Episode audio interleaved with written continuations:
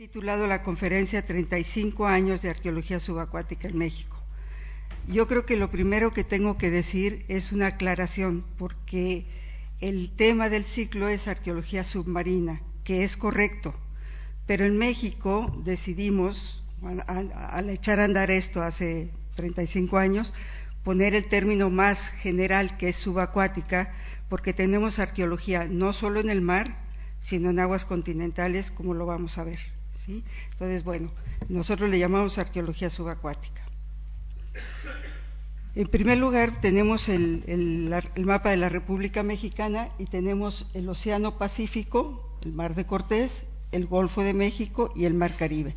Es decir, todo está rodeado por aguas de distintos océanos y en la zona costera hay más de 11.000 kilómetros y hasta 200 millas mar adentro de jurisdicción. Tenemos distintos regímenes de jurisdicción según las áreas, pero en, esas aguas está el patrimonio cultural de México. En, 1900, en la década de 1960, más o menos en 1962, el doctor George Bass, eh, norteamericano de origen, que estudiaba en la Universidad de Pensilvania, el doctorado en arqueología clásica, se topó con su maestro que le dijo, bueno, ¿de verdad quieres hacer arqueología clásica? Y el hombre dijo, bueno, por supuesto, estoy estudiando ya el doctorado. Entonces le dijo, es que hay un sitio fantástico. Y le dijo, pues a donde esté voy. Es que está en Turquía, pues voy. Pero hay un detalle más, y es que está bajo el agua, es un barco. Entonces dijo, ah, ese sí es un problema porque no sé ni bucear. Pero se fue a tomar un curso de buceo, y lo decía yo eh, frecuentemente, que es mucho más fácil hacer a un arqueólogo buzo que a un buzo arqueólogo definitivo. Uno es una disciplina científica y el otro es un deporte, una técnica, algo fascinante, pero bueno. Entonces tomó su curso, mal tomó su curso y se fue a Turquía. Y ahí el mérito del doctor Vaz es que empezó a aplicar las técnicas y los métodos de la arqueología terrestre bajo el, bajo el agua empezó aplicando, este es un dibujo de una revista de National Geographic, pero me parece que es interesante destacar la cuadrícula, porque en la arqueología lo que se trata es de recuperar los objetos de una manera sistemática, donde después se pueda recrear todo el sitio como estaba para poderlo estudiar e interpretar. Y esto permite tener coordenadas X, Y y la profundidad. Esta cuadrícula es escalonada, como ven abajo hay muchísimas ánforas Después aplicó que se ha simplificado mucho lo que se llama un airlift o una aspiradora gigante que hace las veces de una pala ¿sí? y de una carretilla, es llevarse lo que va uno sacando.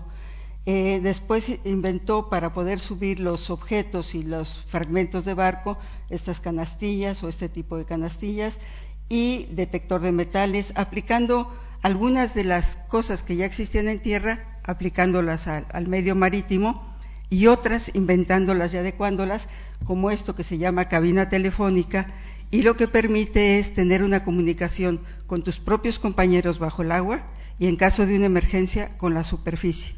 En general, yo trabajé, luego se los contaré, a, 40 metros de profundidad y es mucho más fácil nadar unos metros y ponerte de acuerdo con tu compañero y comunicarte a la superficie que tratar de subir en emergencia a la superficie. Hay enfermedades del buceo que son muy graves, que pueden llevar fácilmente a la parálisis y a la muerte. Eh, uno de los primeros, o el primer submarino que se hizo con fines pacíficos en el mundo fue el que se empleó por el doctor Bass, el Ashera, que se empleó en las aguas de Turquía, en el Mediterráneo, para poder eh, bajar y llevar un control de mayor tiempo y con cámaras que hacían estereopares fotográficos que permitían una interpretación. En fin, él logró dar un salto muy importante en el mundo porque logró hacer el parteaguas entre la recuperación de objetos de manera fortuita, sobre todo por los pescadores de esponjas en el Mediterráneo, que se encontraban esculturas, objetos pequeños, grandes, etcétera, y logró sistematizar y avanzar en hacer una verdadera investigación arqueológica. Por lo tanto, se le conoce como el padre de la arqueología subacuática. En 1978 pues yo tuve la osadía de escribirle para decirle que, en México queríamos echar a andar esto, pero que no teníamos a nadie que nos pudiera ayudar. Y para mi sorpresa, eh, no solo me recomendó a alguien, sino aceptó venir a, nuestro país, pasar un mes, dar la parte nuclear de un curso que hicimos, que fue el primer curso de arqueología subacuática, y esto fue en enero de 1979. Como consecuencia de ese encuentro, yo tuve la fortuna de ser invitada por él para trabajar en Turquía, así que ese mismo año viajé para encontrarme en un trabajo que, se llama el barco de cristal o de cargamento de cristal en, el en la costa suroeste de Turquía. Y este bueno ahí fue una experiencia maravillosa. Y también trabajé en un barco de la época de bronce y en otro helénico. O sea que realmente tuve la experiencia en vivo y a todo color, como decimos, de, aprender un poco lo que se estaba haciendo en el mundo y que lo que queríamos hacer en México. Eh, este es el barco helénico y bueno, la cantidad de ánforas ya etiquetadas que íbamos eh, registrando, después la cuadrícula, que es lo que les digo que nos permite llevar un registro.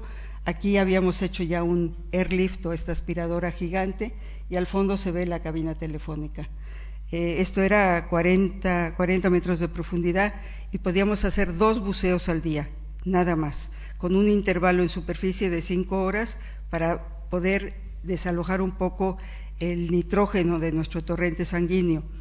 De tal manera que en la arqueología terrestre puedes estar las horas que quieras en tu sitio, incluso llevar luz pero en la arqueología subacuática tienes grandes limitantes como es el tiempo de permanencia en el fondo y esto depende de la profundidad a la que está el barco que te lleva a restringir tu tiempo bajo el agua y las veces que puedes ir al sitio. Por lo tanto, hay una mayor obligación de estar muy, muy enterado de lo que estás haciendo, de la época que estás estudiando y tener la capacidad de identificar aquellos objetos que vas viendo. Otro de los limitantes son pues la falta de un horizonte a que referirte, las corrientes, a veces los animales, los animales peligrosos y muchas veces este desconocimiento o, o, que te atrapa ese fondo marino y que no quieres salir y que tienes que salir porque es un medio ajeno a tu capacidad pulmonar. Mientras eso estaba pasando, cuando regresé a México, me encontré con una noticia de que dos buceadores norteamericanos habían venido en sus embarcaciones al Golfo de México a un arrecife a bucear. Resulta que se encontraron unas piezas de artillería y una, y un ancla en ese momento muy antiguas y lo interesante es que se dieron a la tarea de ver a quién le daban esa información. Y digo que es lo interesante porque esa gente pueden ser los grandes colaboradores de los arqueólogos y los grandes ojos e instrumentos te puede ayudar muchísimo más que una persona te lleve a un sitio a que estés rastreando horas en el mar que es inmenso. Entonces ellos llegaron a contactar con el Instituto de Arqueología Náutica en Estados Unidos, justamente creado por el doctor Bass, y eh, la noticia me llegó, y bueno, en, en noviembre de 1979 ya estábamos haciendo la primera expedición con un barco de la Armada, un Dragaminas, este, los dos descubridores del sitio, tres arqueólogos del Instituto de Arqueología Náutica y varios investigadores y autoridades mexicanas. Fue un capítulo muy especial, muy difícil en mi vida, porque era la primera vez que yo dirigía una, eh, expedición con tanta gente y entre español y, e inglés y términos que yo ni conocía. Pero bueno, ellos nos habían dicho dónde estaba, relocalizamos el cañón, es este cañón de, bronce, pero yo creo que ellos lo habían enderezado, digamos, quitado de, que estaba reclinado en el arrecife, lo enderezaron y bueno, la verdad es que tenía ya muy, muy poca parte enterrada.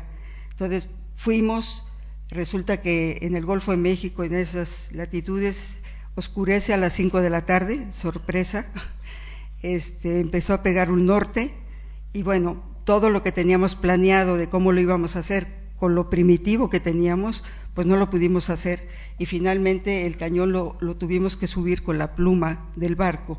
Aquí lo vemos, sí, es un cañón de bronce y estos tambos fueron los que usamos, son tambos de gasolina de 200 litros, muy bien lavados, por supuesto, para no contaminar. y estando en la cubierta del barco empezó a pendulear, por supuesto, con el norte y se fue al fondo. Yo le había pedido al capitán que preparara una, una boya que sondeara, que viera qué profundidad teníamos, y me dijo 25 metros. Le dije, bueno, ponga una de 35, 40 metros, ¿no? Y en el momento que se va el cañón al, agua, le digo, eche la boya. Y echa la boya y no emerge. Entonces yo dije, bueno, ¿qué pasó, no? Después me enteré que de la proa a la popa del barco había una diferencia de 25 a 45 metros, ¿sí? Entonces, bueno, no había manera. Y además dicen que los, bueno, no voy a decir esto, pero los campechanos dicen que lo hace todo al revés, entonces yo dije, en lugar de sacar el cañón lo vamos a meter y eso pasó. Bueno, es una historia muy grande, pero es un proyecto que yo le tengo mucho cariño porque fue el primero. Esto fue en noviembre de 79, ya habíamos presentado al director general del Instituto Nacional de Antropología e Historia la propuesta de la creación de un área de arqueología subacuática dentro de esa institución, que es el organismo nacional creado para la investigación, protección, difusión y conservación del patrimonio cultural arqueológico de México. Y su competencia va desde la prehistoria hasta el siglo XIX inclusive, así que era ahí donde había que crear el área de arqueología subacuática. Como les digo, fue la gotita que derramó el vaso y en, en, en 1980, el 11 de febrero, o sea que el año que entra cumplimos 35 años de haber creado esa área, echamos a andar el, Departamento de Arqueología Subacuática y aquí hago un corte hasta el 95 donde hacíamos lo que podíamos con lo que teníamos. O sea, eh, la diversidad de proyectos que echamos a andar fue muy grande y era atendiendo a las necesidades acorde a las prioridades y a las posibilidades. Y bueno, así fue como volvimos al sitio, al, al, de, al del cañón, al Cayo Nuevo, en el arrecife, y ese cañón que habíamos perdido y que habíamos tenido que suspender las actividades porque estábamos buceando a 40 metros muy lejos de la costa, a 23 horas de navegación, y no teníamos una cámara hiperbárica que nos permitiera solucionar algún problema que se presentara, pues tuvimos que abortar la, la, expedición en noviembre, pero volvimos y recuperamos ese cañón, que es un cañón, mm, es una media culebrina de 12 caras que tiene estas emblemas y tiene el año 1500, el tercer dígito es borroso, pero parece que es 5, 1552. Resulta que es el cañón de bronce más antiguo en su tipo recuperado en el hemisferio occidental. Recuperamos también uno de los cañones de hierro que finalmente vimos que compartía este monograma y eh, ese cañón está expuesto en el Museo de San José el Alto en Campeche. Fue, fue motivo de de que se desarrollara un proyecto de investigación y por lo menos en ese sitio encontramos un sitio del siglo XVI y otro del siglo XVIII en el que no tuvimos que tuvimos la suerte de recortarle a la concreción a un muñón, los muñones son las orejitas de los, de los cañones, y ahí vimos claramente el negativo que decía 1775, carro, con eso tuvimos a la fundidora y el año. Entonces, bueno, todo incipiente, como digo, creamos en el Museo Cantón de la ciudad de Mérida, empezamos a crear una, especie de piscina para conservar, aquí está el cañón de bronce, aquí está el ancla de casi 5 metros de largo y aquí está el cañón de hierro, que están todos expuestos. Hoy en día el ancla está aquí enfrente de un lienzo de muralla de, las, de la ciudad de Campeche, de esa muralla que fue construida en 1686 y 1704 para proteger a la ciudad de los piratas, que ahí, por ahí pasaron todos porque era muy importante el palo, palo de tinte, palo de Campeche y la miel para la exportación eh, hacia Europa. Vamos ahora a un salto y que refuerza la idea de por qué es arqueología subacuática eh, este es un lugar en, San Luis Potosí, en el altiplano mexicano, en el centro de México, y resulta que ahí era el paraíso de los buceadores. Desde 1950 y tantos, cuando empieza el buceo con tanque, que mucha gente cree que es tanque de oxígeno, no, es tanque de buceo, es tanque de aire comprimido, pero es un aire que se comprime a 3.000 libras de presión.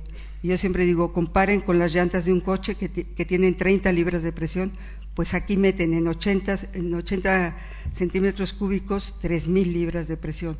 Y bueno, eh, la gente había empezado a ir a este manantial, a esta laguna, y había empezado a encontrar muchas figurillas y las empezó a sacar, a sacarlas sin contexto, sin registro, o sea, a destruir la posibilidad de la interpretación de esas piezas más allá de la pieza misma. Entonces, en 1981 y 82 hicimos dos temporadas por dos motivos principales. Uno era para dar a conocer en nuestras propias autoridades oficiales, en nuestras propias autoridades académicas y compañeros, que el patrimonio cultural en México, el subacuático, se encontraba tanto en el mar como en las aguas continentales y que el Departamento de Arqueología Subacuática tendría la obligación de atender esos dos mundos. ¿no? Y por otra parte, para empezar a ver el sentido de, esas figurillas que se sacaban esos objetos y entender que alrededor de un manantial, alrededor de un lago, de una laguna, de un cenote y del propio mar, los grupos se asientan, ¿sí? alrededor de los grandes ríos, las ciudades modernas, la, la gente se asienta porque el agua es el elemento vital. Entonces nosotros hicimos recorridos y alrededor de este manantial encontramos 17 sitios con montículos prehispánicos. Entonces hicimos trincheras de excavación que le llamamos en tierra, bajo el agua, y encontramos que eh, no solo se arrojaban piezas, sino a veces se depositaban. Aquí hay un semicírculo de piedritas, no sé si lo alcancen a ver, y aquí están estas figuritas que son estas. O sea, eso no fue arrojado, fue depositado. Y haciendo un trabajo eh, incipiente multidisciplinario con biólogos y con arqueólogos, pues nos dimos cuenta de que el contexto estaba hablándonos no solo de un depósito, no solo de arrojar las piezas, sino de depositarlas. Nos vamos a otro proyecto totalmente distinto que surge por otras razones. Se acerca un capitán de barco y, me dice que él piensa que las estructuras que están en Quintana Roo no solo sirven como estructuras arqueológicas hacia tierra, sino también tienen una función hacia el mar como ayudas de la navegación. Entonces lo, le digo, bueno, vamos a hacer el experimento, vamos a intentarlo. Y nos fuimos dando cuenta que a lo largo de la costa hay muchísimas estructuras prehispánicas de muy distintos tipos y que marcan muy distintas cosas. A veces son caletas que son propicias para, para desembarcar y embarcar y a veces está señalando lugares de peligro. Y una cosa que a, a lo mejor algunos conocen en, cerca de Cancún, Isla Mujeres, nos dimos cuenta que estaba la estructura en la orilla y curiosamente eso nos llevó a la pauta de ver que muy cerquita están los faros actuales, ¿sí? O sea que sí servían como ayudas a la navegación. Y normalmente cerca de cenotes como, como el agua fresca, el agua vital. También en aguas interiores, en los, en, digamos, en las aguas de la laguna se encuentran estructuras que están señalando sitios adentro, ¿sí? Entonces esto nos permitió comprender el alcance de la, de la visión que, estuvo, que tuvo este hombre. Esta es la ciudad amurallada prehispánica de Tulum, Quintana Roo, que es, una, es un sitio fantástico, el único que tiene playa, o sea, se desembarca y está totalmente amurallada. Él tenía la idea de que este, esta estructura que se llama el castillo, eh, además de sus funciones hacia tierra, tenía una función muy importante hacia el mar hay estos manchones que son arrecifes, pero por aquí corre el arrecife número dos del mundo, después de la gran barrera arrecifal de Australia. Este arrecife corre de Quintana Roo a Belice y tiene cortes. Entonces, eh, les, les, muestro la, la idea que él tuvo, que la experimentamos y que fue un éxito, que le hemos hecho tres veces, la primera en 1984 y después nos los pidió Discovery Channel y después History Channel y cada vez se confirma y se aprende más. El, punto es que en México las estructuras, las, pirámides, pero también las estructuras se construyen como, como las muñecas rusas, de, de más chico a más grande, una encima de otra, una dentro de otra. Y esto es igual. Entonces, la primera época de esta estructura, que es el castillo, pues estuvo aquí, abajo ya no, ya no se ve. Después viene lo que sería la ventana correspondiente a esta ventana en la siguiente estructura y a esta ventana en la última estructura. Y nos dimos cuenta que, eh, en primer lugar, parece la cara de Shak. Shak es el dios del agua en la cultura maya. Entonces, cuando vienes por fuera del arrecife eh, navegando de, de sur a norte o de norte a sur, cuando se ve la luz en una de estas ventanas, que esta es luz artificial que pusimos nosotros, pero que si lo ven aquí abajo es exactamente igual, se puede distinguir. Entonces, cuando ves una luz, tienes que prepararte. Cuando ves las dos luces con toda claridad, puedes tener la certeza de entrar en el corte del arrecife sin peligro para la embarcación. Ese fue un experimento, bueno, que a mí me fascina porque además hoy en día todos los buceadores y todos los navegantes y pescadores de la zona lo dan por hecho, ¿sí? Entran con una confianza, pero es porque nosotros hicimos eh, ese experimento y pudimos descubrir eso, que las embarcaciones, en ese entonces las canoas, que aquí estoy representando eh, una pintura mural del castillo de Chichen Itza en Yucatán, está representando las canoas y las casitas y bueno, con muchos elementos marinos, pues al, ver el castillo y con esas dos luces que les mostré, tenía la confianza de poder navegar hasta la playa y desembarcar con toda seguridad. Esto nos llevó a, a, crear el proyecto porque resulta que sí, a lo largo de la costa de Quintana Roo, que son más de 400 kilómetros, hay muchísimos sitios arqueológicos muchísimas estructuras que, sirven como ayudas a la navegación y que con un distinto tipo de señalamiento estaban animando a desembarcar o alertando a no hacerlo.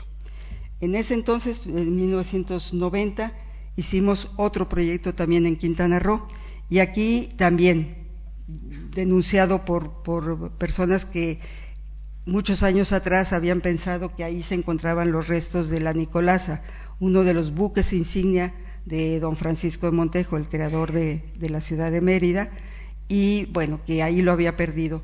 Con trabajos de arqueología en los años 90, desde los 80, pero bueno, en el 90 pudimos probar que no, que no se trataba de ese barco, que el entusiasmo lo llevó a decir eso, pero que en primer lugar Montejo, don Francisco de Montejo no perdió ahí ningún barco, pero nos sirvió para hacer un proyecto ejemplo también. Nos damos cuenta y todos, todos los que estudiamos eh, el tema de la arqueología sabemos que excavar es sinónimo de destruir, porque vas quitando. Y si no llevas un control, es como si tomáramos un libro en un idioma que nadie conociera, sin señas particulares que nos ayudaran a identificarlo, y lo empezamos a deshojar. No hay manera de volverlo a integrar, no hay manera. En cambio, si se si se va marcando cada hoja con algún tipo de señal, después puedes volver a armar el libro y esto es lo mismo. Se trata de entender lo que estás excavando y después poderlo interpretar y dar a conocer. Y además entendimos también que los barcos, muchísimos de los barcos que están hundidos en el mundo y bueno, en nuestras zonas eh, con corales de manera muy particular, se han hundido ahí y entonces afectaron en ese momento el patrimonio natural, ¿sí? Y hoy en día los arqueólogos, al trabajarlo, afectamos nuevamente para recuperar el patrimonio cultural, estamos afectando el patrimonio natural. Entonces lo que hicimos fue una combinación de trabajo con biólogos de la Universidad Nacional Autónoma de México. Una vez que los arqueólogos decidimos dónde teníamos que excavar, los biólogos entraron, recuperaron los corales vivos, los, los pusieron en un lugar a salvo, los arqueólogos hicimos nuestro trabajo, después todos juntos rellenamos nuevamente nuestras excavaciones y volvimos a plantar los corales y se monitorearon durante un año. Y al final no quedó huella.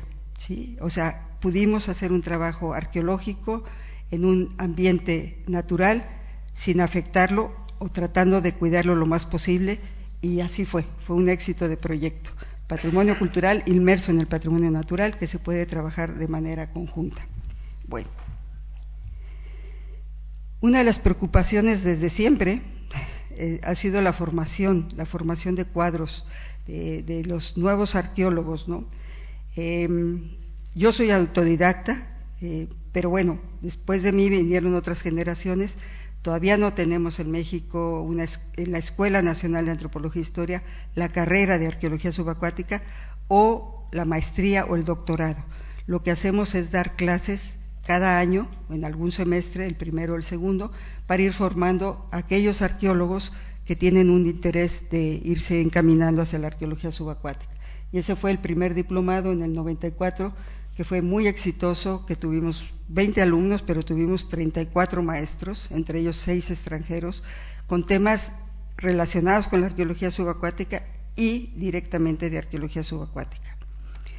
Aquí marco otro, otro salto importante. 1995 ya habíamos dado ese diplomado y lo que estábamos tratando de hacer ahora era, con este nuevo grupo de gente, dar un salto. Y en ese entonces se había creado un fideicomiso para el rescate de pecios que nos permitió tener recursos económicos, que esa es de la otra gran carencia, ¿no? Y con eso pudimos echar a andar el proyecto que entonces era el más ambicioso que habíamos hecho hasta, hasta esa fecha, el proyecto de investigación de la flota de la Nueva España de 1630 a 1631. Esa flota zarpó de Sanlúcar de Barrameda en julio de 1630, estuvo en México, llegó a Veracruz y estuvo hasta el otoño del 31. Cuando iba a zarpar, el capitán general murió, eh, la burocracia era tremenda, ¿sí? no solo la burocracia española, sino la que ya se estaba haciendo en México. Y bueno, había muchos temas de si zarpaba o no zarpaba.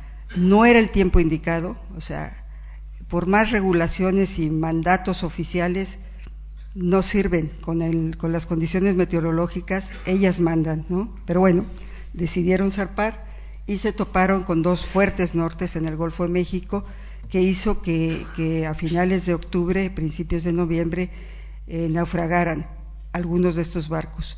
A través de una investigación muy intensa de archivos, son 13 archivos consultados en México y eh, ahora vamos a ver otros, nos dimos cuenta poco a poco eh, de que era una flota que, hoy en día sabemos que consistía de 13 barcos con sus dos barcos insignia, por supuesto, la capitana y la almiranta, que en este caso se cambiaron de, papel al regresar sin el capitán general.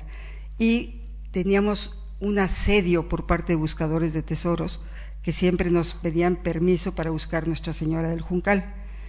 La verdad es que yo no tenía idea de nada de Nuestra Señora del Juncal, pero fue tan fuerte el asedio que nos vimos obligados a echar a andar un proyecto.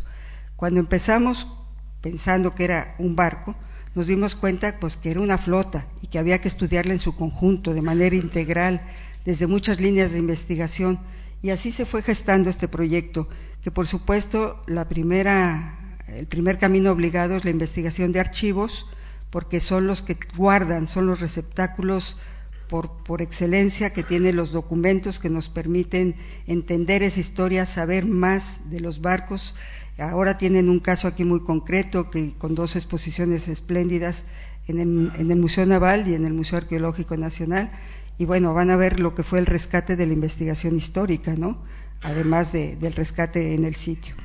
Eh, nos dimos cuenta en el Archivo General de Indias, que es el archivo, eh, que los barcos habían sido hechos en Guipúzcoa, en el País Vasco. Entonces, también, también tuvimos la fortuna de contar con investigadoras que fueron a, esos archivos y en, bueno, en, América se consultaron archivos en Colombia, en Cuba, en Guatemala y también en los últimos años hemos contado con un investigador, por cierto, español, que está haciendo investigación de archivo en Gran Bretaña para la investigación de archivo, como el trabajo arqueológico, es un trabajo de detective. Tienes que ir buscando cada pieza y tratando de embonarla. ¿sí? Es, es un, es un eh, ¿cómo se dice en español? Puzzle. es, es, un rompecabezas, pero poco a poco se va armando y empieza a tomar forma, ¿no? lo cual es fantástico.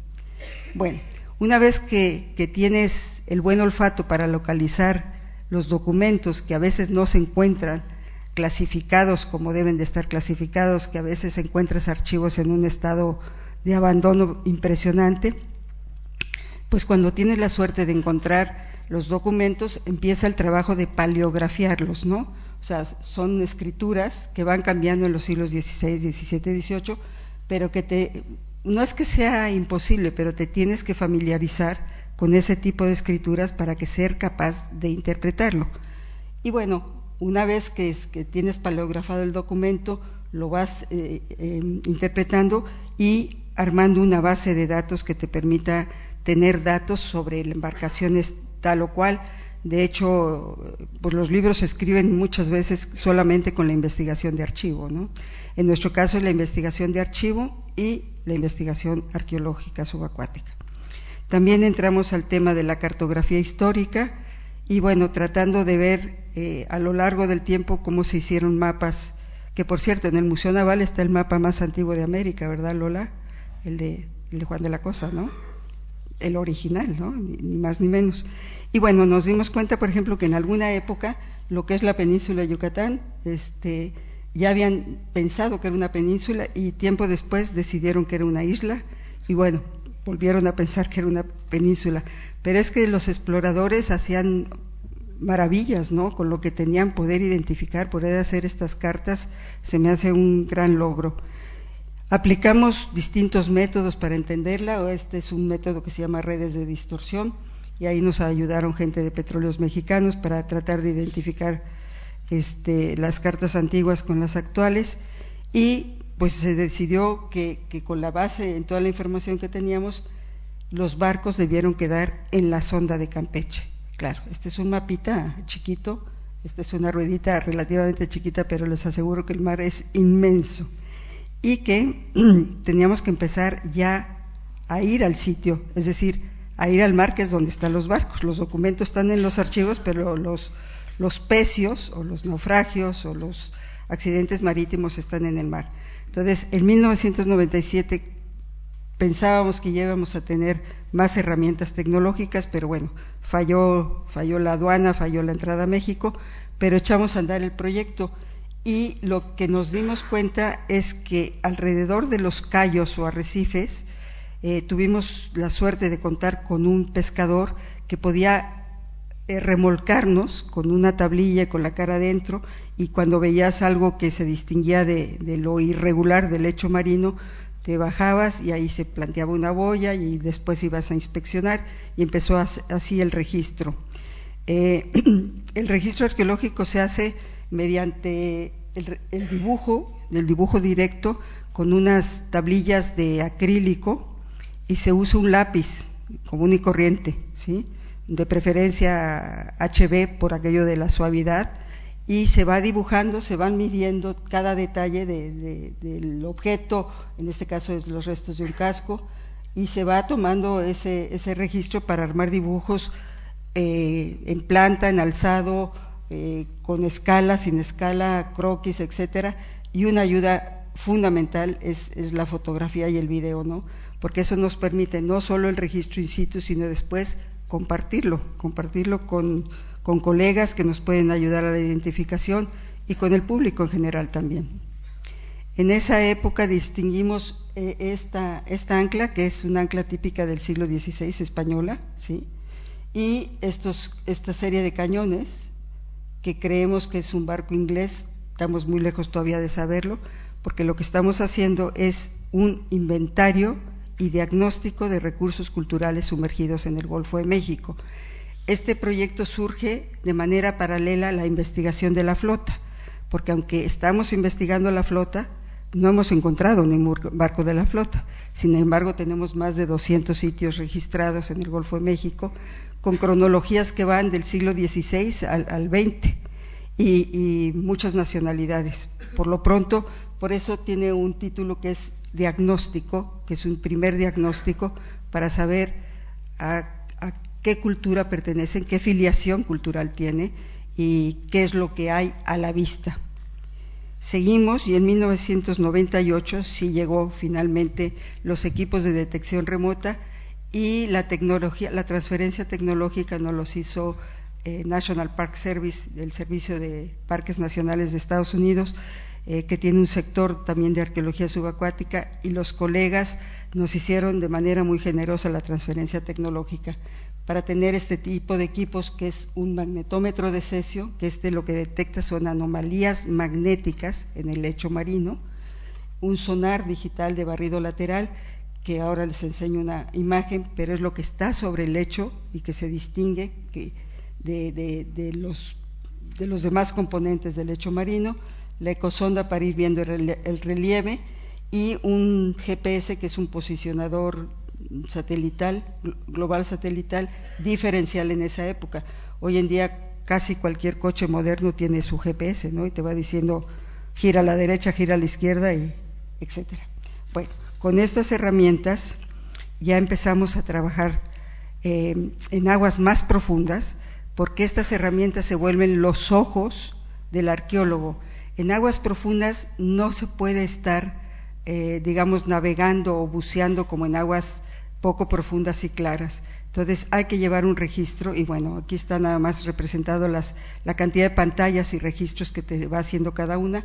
En esta tenemos lo, el registro de sonar, que lo vamos a ver más claro, y con todo eso y las embarcaciones que hemos contado desde camaronero en, muy mal estado, pero bueno, pues sirvió, hasta embarcaciones pequeñas que dependían de una embarcación más grande, eh, donde se, desde ahí se tiran los aparatos esa información se registra en el cuarto de cómputo en todas las computadoras y lo más importante es que al final del día tienes que ir al sitio, tienen los investigadores que bajar para ver de qué se trata. En este caso, bueno, hay un cañón aquí a la vista y hay otros elementos, pero en otros casos es muy difícil saberlo. En esta, diapositiva quiero mostrar un poco los bloques de rastreo, esto ya fue hace algún tiempo que empezamos buscando alguno de los barcos de la flota, después trabajamos también en la zona costera de, Campeche porque queríamos mostrar algo interesante. Para empezar, para hacer un bloque tienes que decidir cuál es la zona que quieres rastrear y de qué, de qué extensión, cuántos kilómetros de largo por cuántos de ancho, e ir haciendo estos transectos con separaciones de 30 metros máximo, porque estos barcos son, eran de madera, ¿sí? y para detectarlo con magnetómetro, las anomalías magnéticas, solo va a registrar los cañones, sobre todo los de hierro, anclas y clavazón del barco. Entonces se completan los bloques, se hace un rastreo básicamente en zigzag para ver si el fondo marino es más o menos parejo, porque si no, si, te topas elementos altos, pues los instrumentos se van a estrellar y después de eso ya se recorre. Aquí les muestro cómo se ve una, una, anomalía magnética producida por, por anclas, por, artillería y un ancla del siglo XVI, ¿sí? y cómo se ve en el sonar, eh, bueno, el registro de un sonar. Aquí les muestro, bueno, déjenme pasar una más. Este es el registro ideal de sonar, que es el barco USS Somers, que es de Estados Unidos, es barco de guerra, y bueno, se hundió en aguas mexicanas mientras atacaba el puerto de Veracruz. Eh, estas son los cañones, las carronadas. Eh, yo tuve la suerte de verificarlas con un colega norteamericano y la verdad es que sí estaban cargadas para disparar. Pero el barco no se hundió en acción de guerra, el barco se hundió por un norte. En México los nortes son muy traicioneros, ¿no? Entonces, bueno, este fue un caso de debate muy largo entre Estados Unidos y México, porque mientras para ellos es una tumba de guerra, para México es un botín de guerra, porque estaba atacando. Entonces, son estos puntos de vista que pueden ser tan diversos sobre un mismo objeto. Y lo que logramos fue trabajar en conjunto, ¿sí? El compromiso de no hacer excavación intrusiva y eh, de custodiarlo por parte de México regreso al anterior y en, el caso de, Campeche sí logramos. Eh, ya vieron que en el, en el cuadro anterior les mostré rayas muy derechitas, ¿verdad? En la realidad no son así. en la realidad son como espaguetis, ¿no? En el mejor de los casos, porque es muy difícil navegar manteniendo el rumbo exacto. Y aquí tenemos este sitio que se llama el, el pesquero, que primero nos lo, aquí se conjugan tres cosas importantes o más.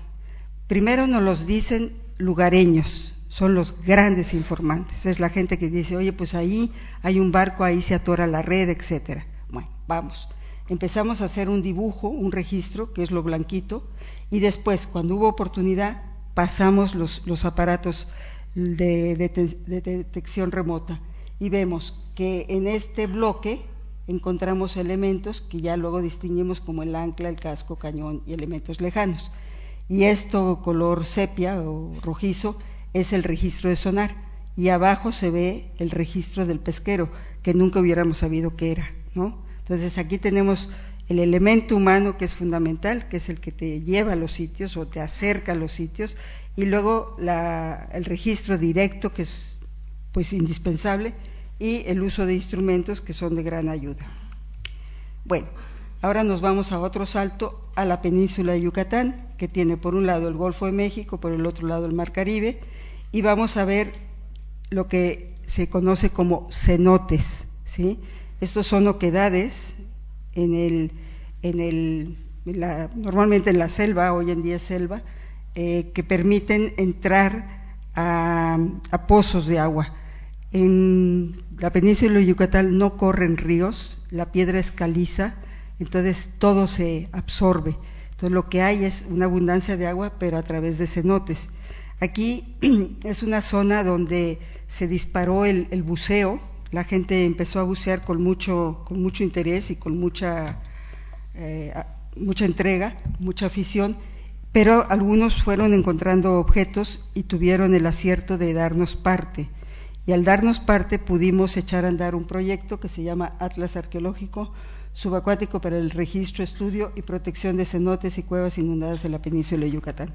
Bueno, aquí hemos encontrado muchos elementos eh, prehistóricos, prehispánicos y coloniales o virreinales y bueno, se va haciendo el registro y se han encontrado varios esqueletos antiguos y después eh, voy a finalizar hablando de uno en particular. Eh, aquí nuevamente es importante, o sea, los exploradores son los que llegan a estos sitios, son los que tienen el hobby, la pasión, la, la capacitación y el tiempo de entrar a estos sitios.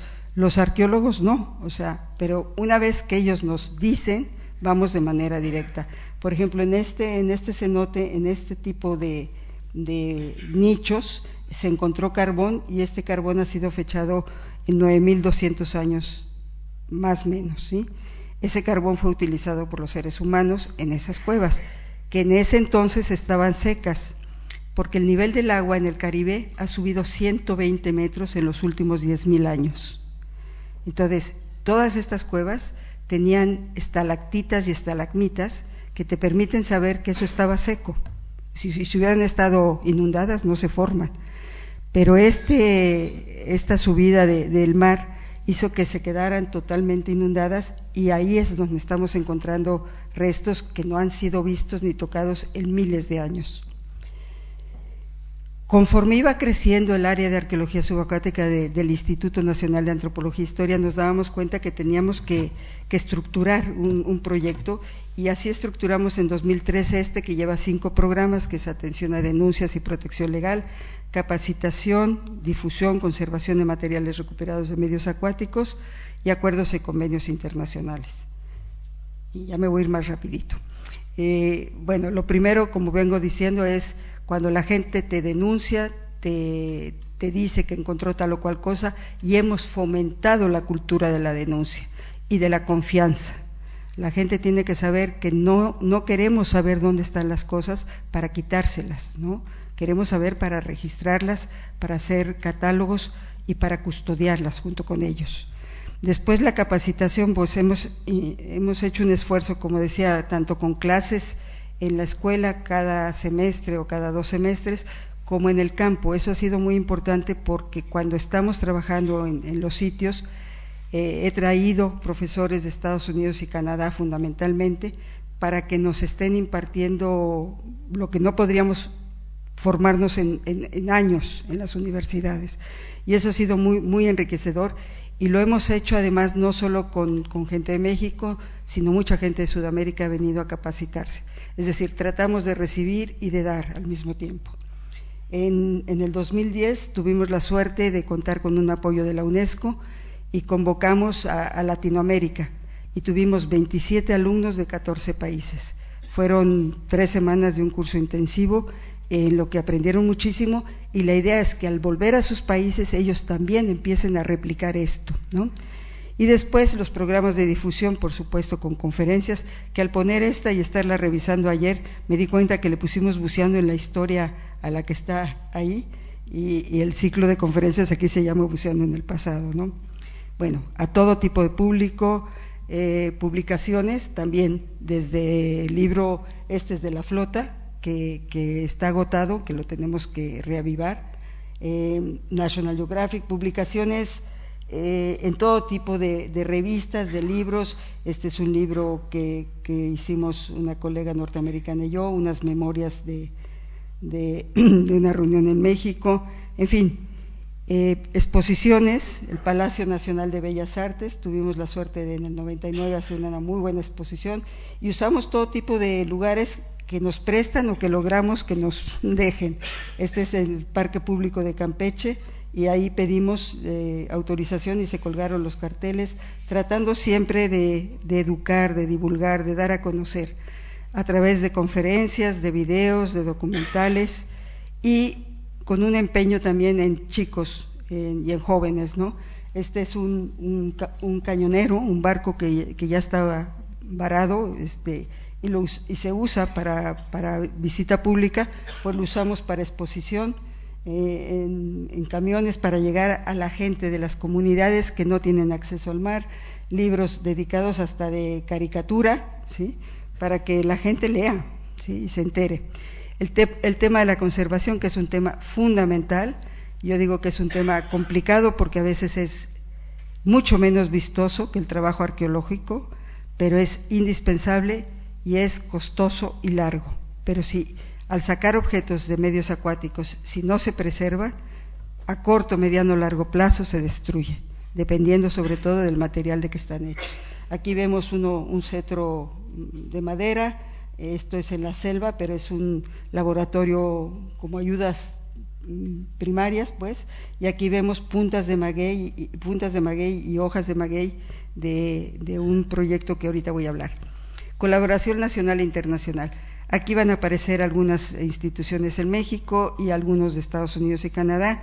Y bueno, espero que si algún otro día presento otra conferencia esté muy inundado por, por instituciones españolas donde vamos a acrecentar de manera muy importante nuestro trabajo en conjunto. Vamos a un tema que es eh, manejo y gestión de patrimonio cultural subacuático. Este es en Veracruz, hay 25 de 25 arrecifes como estos, aquí estamos viendo dos fundamentalmente, y eh, pues para trabajar con otras instancias, con la Marina, eh, con Capitanía de Puerto, para proteger estos sitios tanto en lo natural como en lo cultural. Y nos vamos ahora al sur, abajo de Cozumel, en Quintana Roo. Ahí hay un arrecife que forma parte de ese arrecife mesoamericano que les dije que era el segundo más largo del mundo y eh, esta es la parte que es un falso atolón. Ahí hemos descubierto 69 sitios arqueológicos con naufragios o restos de accidentes marítimos que van desde el siglo XVI hasta el siglo XX. Y normalmente eh, eso es lo que encontramos, o sea, es los siglos de navegación en las aguas mexicanas.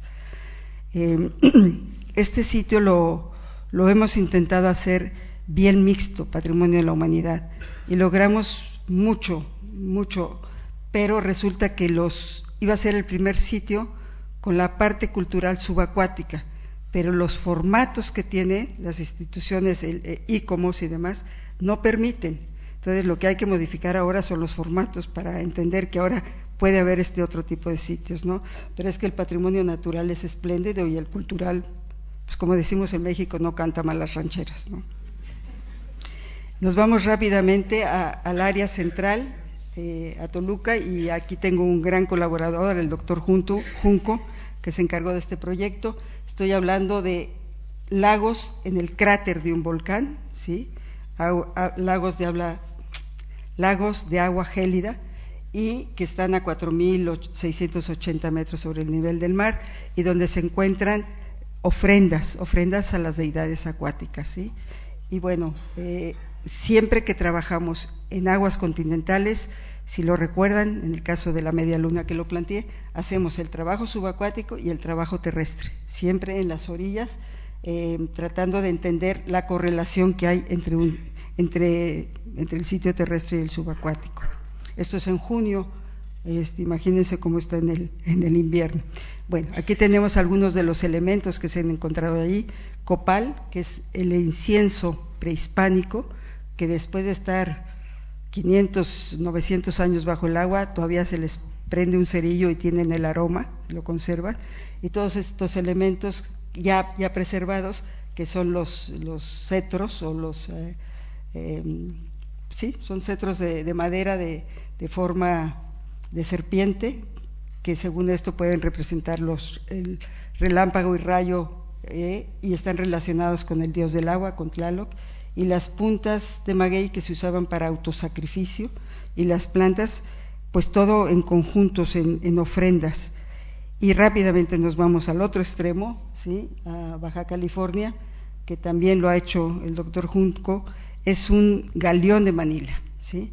Nada más que aquí los peinadores o los pepenadores, o no sé cómo se diga aquí, la gente que va a la playa y empieza a buscar, se dio cuenta que entre esa cantidad de, conchas y caracoles, pues empezaron a encontrar fragmentos de, porcelana, eh, que corresponde a, la época de ese galeón de 1570 y tantos, Roberto. Y bueno, pues este también se han encontrado piezas de bronce, este es un perro de fo antes de limpiarlo y, ahí estamos trabajando con, Estados Unidos, que fueron los que descubrieron el sitio. Uno de los retos que nos enfrentamos hace muchos años, muchos, por lo menos desde 1978, ha sido con el afán de los buscadores de tesoros de tener y de obtener permisos por parte del Gobierno de México para explotar patrimonio cultural. Y digo explotarlo porque lo que ellos buscan es el oro, la plata o los bienes que les dejen dinero. No buscan estudiar, no buscan lo que nosotros llamamos el verdadero tesoro, que es el conocimiento.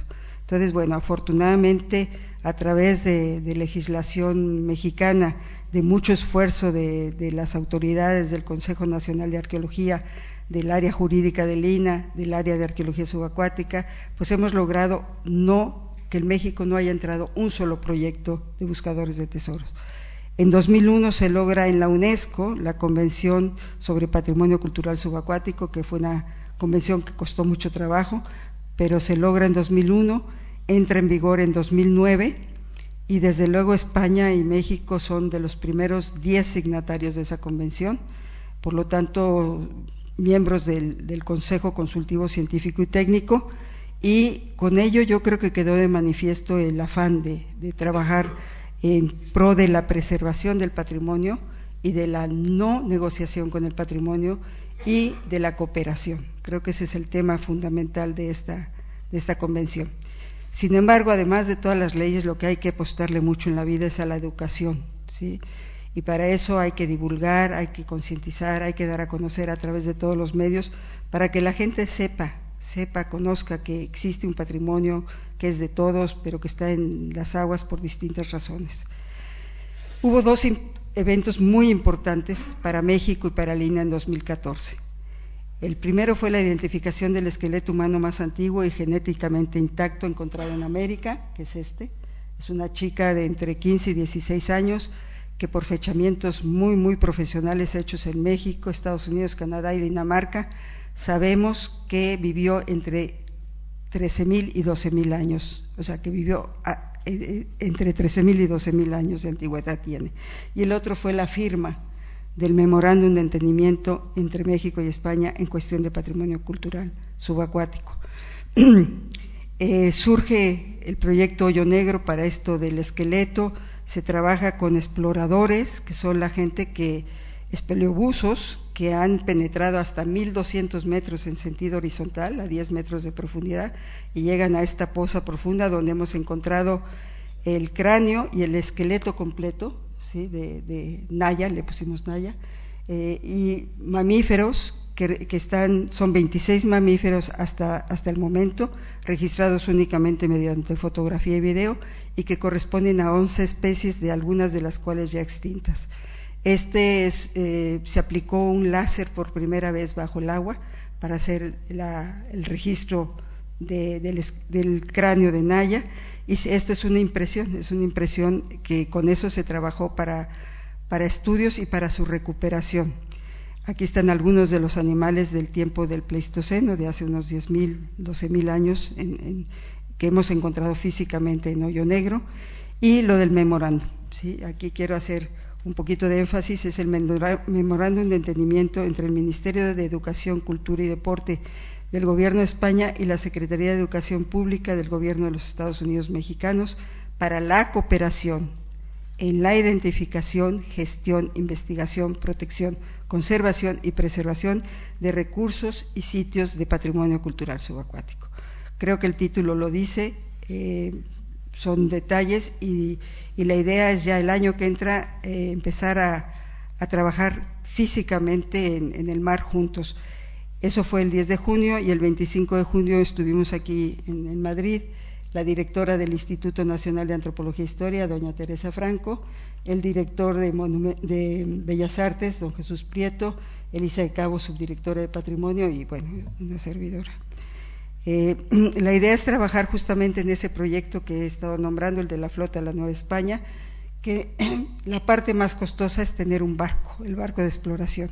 En ese entonces trabajamos con el barco de, oceanografía de la UNAM y ahí vivimos, ahí comemos, ahí trabajamos, ahí interpretamos, desde ahí tiramos los, los instrumentos, recuperamos la información se ha ido acotando cada vez más el área, se hizo un modelo matemático en donde se inserta la investigación oceanográfica y la investigación histórica para ir acotando cada vez más las áreas de, búsqueda. Eh, contamos con, varios investigadores mexicanos y algunos extranjeros. El que vemos aquí fue el que identificó, logró, logró localizar el, el avión de Air France que salió de Brasil hace no sé cuántos años, pero que no se encontraba y él con un programa de, de robot lo, pudo encontrar. Bueno, contamos con el apoyo de la Armada porque esta gente no podía estar eh, ahí en la mitad del Golfo de México tanto tiempo. Entonces cada semana estuvimos cambiando investigadores ahí en la mitad del océano para poder optimizar los tiempos, porque como les dije, a veces estamos a veintitantas horas de, navegación de la costa. Estos son algunos de los registros de sonar que se van identificando. Se marca con la computadora el punto. Estos son ya un bloque de rastreo. Casi no, no lo van a distinguir, pero bueno, en este están bolitas que marcan en rojo la prioridad, en verde lo que es en segundo lugar y son las anomalías del magnetómetro y las detecciones de sonar. Y evidentemente donde se junta una anomalía con una detección de sonar son los puntos que ahora tenemos que ir a verificar para saber qué son. Ese es el siguiente paso y el siguiente es seguir también rastreando el área que nos busca, que nos, que nos queda, perdón. Bueno, esta es una foto del grupo donde participan, como ven, varias instituciones y varias disciplinas y todos tratando de hacer un trabajo armónico. Aquí son algunos de los colegas que yo conozco y que son amigos españoles, ¿no? Está Elisa de Cabo del Ministerio de Cultura, Javier Nieto, que fue de los pioneros también, junto con Lola Higueras aquí en España, de, sobre patrimonio cultural subacuático, Carmen García Rivera de Andalucía, Mariano Aznar de Valencia, y quiero hacer un reconocimiento especial a a José Luis Casado Soto, no sé si mucha gente de los que están aquí hayan tenido el privilegio de conocerlo, pero bueno, José Luis estuvo en México en 2007 dando un curso de la carrera de Indias y acaba de fallecer de una manera trágica y es una gran pérdida para, para la investigación de la historia naval de, América y de Europa.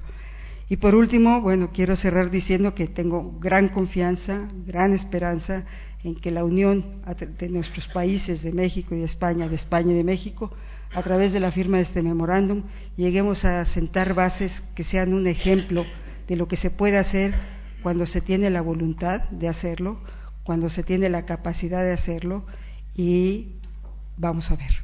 Muchas gracias.